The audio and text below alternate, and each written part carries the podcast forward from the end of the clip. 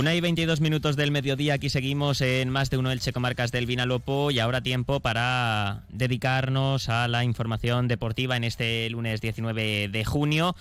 Un lunes eh, de resaca de fin de semana. Es cierto que sin muchas competiciones en juego, porque ya estamos a finales de junio y prácticamente todas las competiciones han concluido, pero con cosas importantes para equipos de nuestras comarcas. Sobre todo para el Club Deportivo Eldense, que está solo un partido de eh, volver seis décadas después al fútbol profesional, de ascender a Segunda División. El pasado sábado empataba a uno en Valdebebas ante el filial del Real Madrid en la ida de la final del playoff de ascenso a la categoría de plata. Todo se resolverá este próximo domingo desde las 8 en el nuevo Pepico Amat. Un estadio que presentará un lleno absoluto para apoyar al equipo azulgrana en su intento de regresar a Segunda División. Hablaremos de ese partido del próximo domingo y también de lo que nos dejó el partido de ida con declaraciones de Fernando Estevez, el técnico del Eldense. También ha habido cosas importantes en Elche este fin de semana, eventos de magnitud como ese Campeonato de España Levín de Waterpolo que ha sido un éxito de participación. Enhorabuena a toda la gente que conforma el Club Waterpolo Elch, que el pasado viernes estaban aquí con nosotros contándonos todos los detalles de ese Campeonato de España Alevín eh, de waterpolo. Pero antes eh, vamos también con algunos apuntes del Elche Club de Fútbol. Ya saben que la plantilla franjiverde sigue de vacaciones, tercera semana de asueto para el equipo de Sebastián Becasese y eso sí, cada vez queda menos para eh, regresar al trabajo. El lunes 3 de julio iniciará la pretemporada el eh, conjunto franjiverde con la mirada puesta en el fin de semana del 12 y el 13 de agosto, cuando se iniciará la próxima temporada en Segunda División. Dentro de poco más de una semana, a finales de junio, conoceremos también el calendario del próximo curso y por tanto ya sabremos si el Elche debuta en el Martínez Valero o lo hace a domicilio en su vuelta tres temporadas después, mejor dicho, tres años después a segunda división. En el club, ahora mismo, mmm, pendientes de los futbolistas que acaban contrato este próximo 30 de junio. Más que de fichajes, aunque suenan nombres para reforzar al equipo, la propiedad, eh, Cristian Bragarnik y la dirección deportiva que encabeza Mauro Óbolo con la presencia de Sergio Matecón y Antonio Barragán está muy pendiente de esos futbolistas a los que les queda poco más de dos semanas de contrato eh, con la entidad franjiverde. Casos como los de Gerard Gumbau o Elibelton Palacios, que parece complicado cada vez más que puedan seguir vinculados a la entidad franjiverde. En el caso de Gerard Gumbau, porque cuenta con ofertas, con opciones de clubes de primera división, ha hecho una buena temporada el mediocentro catalán dentro de lo mala mm, que ha sido a nivel general, a nivel colectivo, la temporada del Elche, pero es uno de los futbolistas que más ha destacado, junto a Omar Mascarey y seguramente en el tramo final de temporada Lucas Boyé, aunque es cierto que el delantero argentino a principio de temporada pues tampoco estuvo del todo fino o no como nos tenía acostumbrado temporadas anteriores. El caso de Livelton Palacios es distinto, eh, ha sido un futbolista que bueno ha cumplido eh, desde que llegó al Elche ha sido un jugador que siempre ha ofrecido un rendimiento notable. Es cierto que este año pues, ha tenido varias lesiones que le han impedido tener esa continuidad deseada y que ha tenido años atrás. Acaba contrato el futbolista colombiano también este próximo 30 de junio y mmm, parece complicado que pueda renovar su contrato con el Elche Club de Fútbol. Este fin de semana informaban los compañeros de Elche Plaza que el Ibelton Palacios ha rechazado la última oferta que le ha presentado hasta el momento el club, que convertiría al lateral franjiverde en uno de los mejor pagados de la plantilla que dirige Sebastián Becasese. Pasaría a ser uno de los cinco mejor eh, pagados eh, de la primera plantilla del Elche, pero según la información de los compañeros de Elche Plaza, el futbolista colombiano eh, pues ha rechazado esa oferta. Un Elibelton Palacios que cuenta con ofertas, según se apunta desde Sudamérica, de clubes del fútbol argentino como Boca Juniors, cuyo técnico es Jorge Almirón, el entrenador que fichó a Palacios para el Elche en febrero de 2021, así que habrá que esperar a ver cuál es el futuro de Libelton Palacios, que eso sí parece cada vez más lejos del Martínez Valero, y es que solo quedan 11 días para llegar al 30 de junio para que expire su contrato con la entidad ilicitana. Otros futbolistas que acaban contrato con el Elche este próximo 30 de junio, además de Gerard Gumbau y Elibelton Palacios, eh, son eh, bueno los cedidos que no van a continuar. Eh, Randy Enteca ha vuelto al Rayo Vallecano, quiere ganarse el hueco en Primera División. Alex Collado, Paul Lirola y José Ángel Carmona. El futbolista cedido por el Sevilla, que la verdad que en los primeros partidos con la camiseta franjiverde tuvo muy buenas actuaciones, gustó bastante tanto a la propiedad como al técnico, aunque es verdad que Becasese le dirigió pocos partidos porque en su primer encuentro como técnico del Elche, eh, Carmona sufrió esa lesión importante que le impidió volver a jugar con la camiseta franjiverde, pero mm, esa lesión hizo que se truncase la posibilidad de que pueda seguir vinculado al Elche. El Elche tenía una opción de compra de 6 millones de euros, cercana a esa cantidad, pero claro, el descenso a segunda división hace muy complicado que el Elche pueda hacer frente a esa cantidad por José Ángel Carmona. Desde tierras andaluzas se habla de que el eh, recién ascendido Granada de Paco López podría tener en su agenda al futbolista sevillano. Y luego también acaba contrato eh, Gonzalo Verdú, que ya ha anunciado que no va a continuar, José Fernández, que ha renovado hasta 2024 con opción a otro año más con el Elche Club de Fútbol, y luego está el caso de Axel Werner, el guardameta argentino que ha suplido a Edgar Badía, sobre todo en los partidos en los que ha causado baja por paternidad el portero catalán, y que podría continuar, podría interesar al Elche para que siguiese ligado a la entidad franjiverde en segunda división. Así está la situación de esos futbolistas que acaban contrato con la entidad franjiverde en los próximos días. Eh, ya saben que la pretemporada eh, no va a ser solo en Elche, sino que se va a alternar la ciudad ilicitana con el municipio de Algorfa, en la Vega Baja, donde el Elche va a realizar dos stages de pretemporada.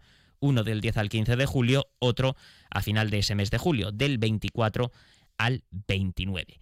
Y si hablamos del Club Deportivo Eldense, pues eh, tenemos que contarles ese empate a uno del equipo de Fernando Estevez el pasado sábado en Valdebebas ante el filial del Real Madrid. Un choque en el que el resultado es positivo porque al final el Eldense eh, no se trajo un resultado en contra de la capital de España y puede resolver la eliminatoria en el nuevo Pepico Amat, donde ningún equipo ha sido capaz de ganarle esta temporada 2022-2023, pero que puede dejar un regusto amargo, puesto que el Eldense se adelantó en el marcador al filo del descanso con un gol de Manu Nieto y que incluso tuvo la oportunidad de eh, poner tierra de por medio en el marcador al inicio de la segunda parte con un penalti que no pudo transformar Cris Montes. A partir de ahí el Real Madrid Castilla fue dominador del encuentro, Arribas de cabeza marcó un buen gol para empatar el encuentro y ya no se movió el marcador. Uno a uno, todo se decidirá este próximo domingo en el nuevo Pepico Amat. El partido desde las 8 de la tarde y ya no hay entradas desde el pasado viernes para el choque de vuelta que va a decidir el ascenso a la categoría de plata. Lleno absoluto el que va a presentar el feudo azulgrana y la afición del Eldense espera ser clave para llevar a su equipo seis décadas después al fútbol profesional. Vamos a escuchar las declaraciones de Fernando Estevez, el técnico del Eldense, tras el empate de su equipo en Valdebebas ante el Real Madrid Castilla. En primer lugar, felicitar eh, a mis jugadores por el esfuerzo que han hecho. Eh, en segundo lugar, agradecer a la afición el desplazamiento y el apoyo que hemos tenido. Eh, y en tercer lugar, respecto al análisis del partido, yo creo que dos partidos muy distintos. Es decir, creo que hemos sido netamente superiores hasta el penalti eh, que hemos marrado, con una gran intervención del portero que ha dado en el palo y que nos ha dejado una segunda acción que por poco se nos ha ido. Y a partir de ahí, con los cambios, la incorporación de arriba, que creo que es un gran jugador, y los desajustes de de los cambios que hemos tenido que hacer, fundamentalmente por, por agotamiento por lesión, eh, porque Fran Carnicer no ha pedido el cambio al descanso y Manu Nieto eh, parece que tiene una rotura muscular. Eh, bueno, ahí nos hemos desajustado un poquito y sí es verdad que ha habido 5 o 10 minutos donde nos ha costado ajustar. A partir de ahí creo que el partido igualado al final, hayan tenido sus opciones, nosotros también nos trae la contra. Y bueno, considero el resultado justo y como tú has comentado se hiciera la vuelta.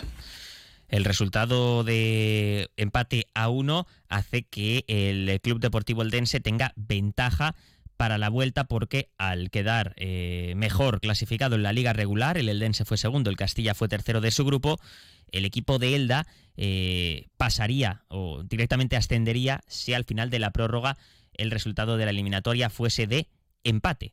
Es decir, si por ejemplo no se mueve el marcador y el domingo en el Pepico Amat se produce un empate a cero, el partido iría a la prórroga, pero en el caso de que en la prórroga se mantuviese ese empate, no habría tanda de penaltis, sino que directamente el Club Deportivo Eldense ascendería a Segunda División. Algo similar a lo que hubiese ocurrido este pasado sábado en el Ciudad de Valencia en el duelo entre el Levante y el Alavés, que terminó con el Alavés en Primera División y con el Levante eh, jugando la próxima temporada en la categoría de plata. El gol en el último minuto de Villalibre de penalti provocó que el conjunto babazorro ascendiese y el Levante, al que le valía el empate a cero, a pesar de que en el duelo de ida también empataron, puesto que había quedado en mejor posición en la liga regular. El Levante, que por cierto será rival el próximo curso del Elche, otro equipo de la comunidad valenciana que estará en segunda división, junto al propio Elche y al Villarreal B, y a expensas de, ojalá, esté el Eldense también, si termina ascendiendo a segunda y vamos a ver qué pasa con el Castellón, que en su eliminatoria contra el Alcorcón también empató en el duelo de ida en, eh, en, tierras eh, alfareras, en Santo Domingo.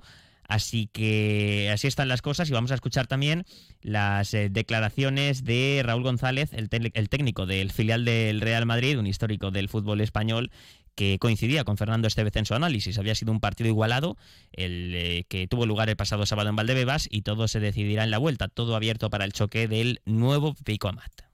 Bueno, ha sido un partido muy, muy disputado con dos partes eh, muy diferentes. ¿no? La primera en la que yo creo que, que han sido ellos mejores. Eh, nosotros la verdad que, que no hemos entrado bien al partido no lo hemos competido, no ganamos ningún duelo y bueno, ellos eh, se han hecho dueño del, balón, de las eh, mejores ocasiones. Es verdad que, hemos tenido una muy clara de, Peter ¿no? en, una, en una buena presión, en un fallo de ellos en un balón horizontal, pero las sensaciones es que bueno, eh, con el gol suyo al final del primer tiempo, pues hacía un poco justicia lo que se estaba viendo, ¿no? Un equipo con, experiencia, bien, bien plantado en el, en el terreno del juego que nos estaban superando. En la segunda parte pues ha sido totalmente, creo, diferente. Creo que...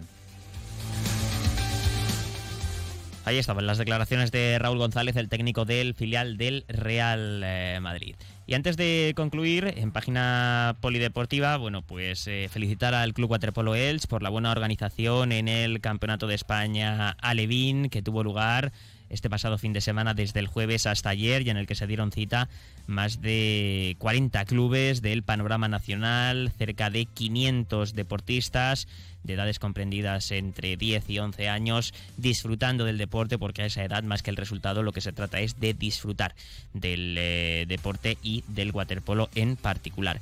Y una buena noticia para despedir y es que ya se ha formalizado la inscripción en Superliga en la máxima categoría de voleibol del Club Voleibol Petrer Villena. Finalmente, la ayuda de los ayuntamientos de Petrer y de Villena ha permitido, más la inversión privada, ha permitido al equipo formalizar esa inscripción que se ganó sobre el campo, ese ascenso a Superliga, así que buenas noticias para el equipo que dirige Tino Callano. Llegamos a las 2 menos 25, ahora información local y comarcal con David Alberola. Un saludo.